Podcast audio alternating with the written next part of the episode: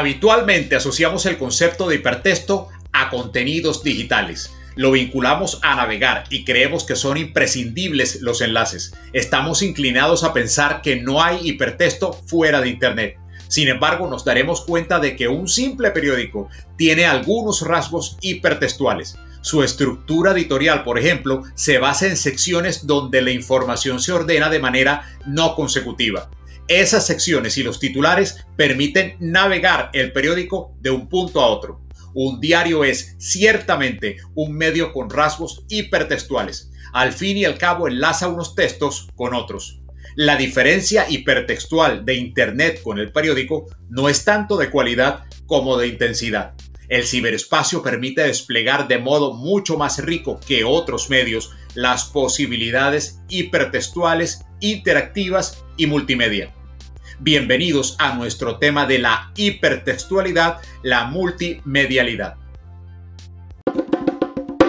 Hay ejemplos literarios que tienen una concepción claramente hipertextual.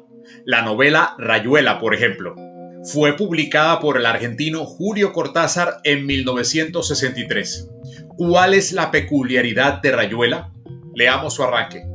Tablero de dirección. A su manera, este libro es muchos libros, pero sobre todo es dos libros. El lector queda invitado a elegir una de las dos posibilidades siguientes. El primer libro se deja leer en la forma corriente y termina en el capítulo 56, al pie del cual hay tres vistosas estrellitas que equivalen a la palabra fin. Por consiguiente, el lector prescindirá sin remordimientos de lo que sigue, el segundo libro se deja leer empezando por el capítulo 73 y siguiendo luego en el orden que se indica al pie de cada capítulo. En caso de conclusión u olvido, bastará consultar la lista siguiente, 73, 1, 2, 116 y en consecutivo seguiría. ¿Acaso Cortázar no escribió su novela utilizando algo que hoy día sin duda llamaríamos enlaces?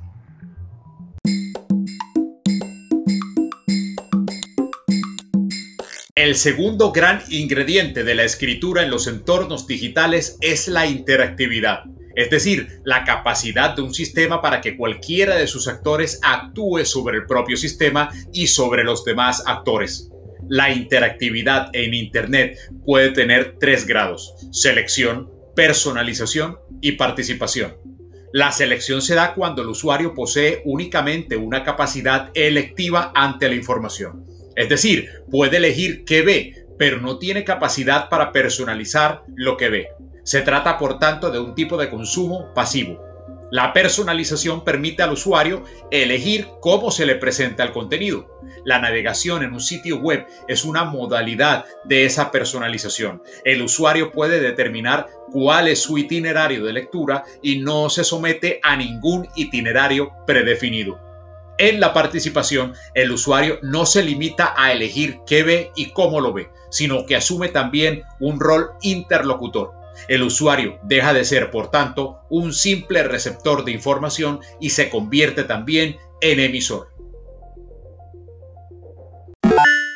El último ingrediente de los contenidos digitales es la multimedialidad. Concretamente en el ámbito de los medios, esta etiqueta suele ser empleada para definir realidades bien diferentes entre sí. La hallamos, por ejemplo, en expresiones tan habituales como redacción multimedia, periodista multimedia o información multimedia.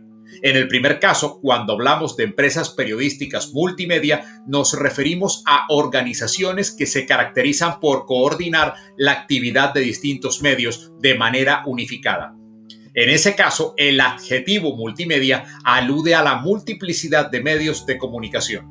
En el segundo caso, expresiones como periodista multimedia apuntan hacia una concepción de la multimedialidad como polivalencia funcional, o si se prefiere un término más coloquial, la multitarea.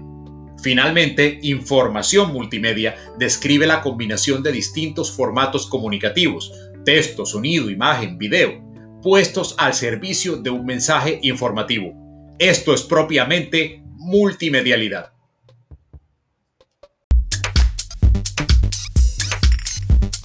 Para que una información pueda considerarse multimedia no es obligatorio que aparezcan todos los formatos al mismo tiempo.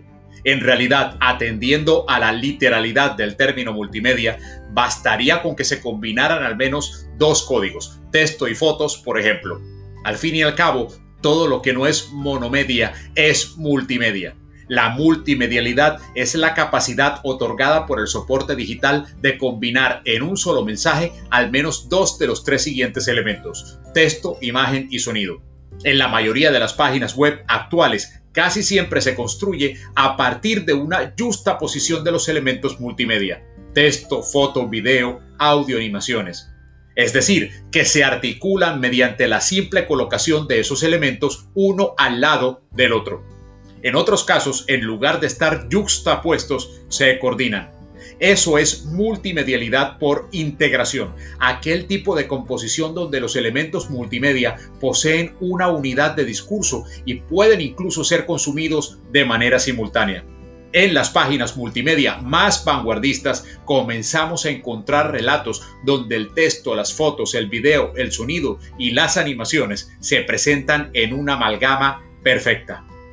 Así culminamos nuestro último tema. Ha sido un placer compartir un semestre rico en contenidos y visiones humanistas y culturales. Gracias por tu atención y hasta una próxima ocasión.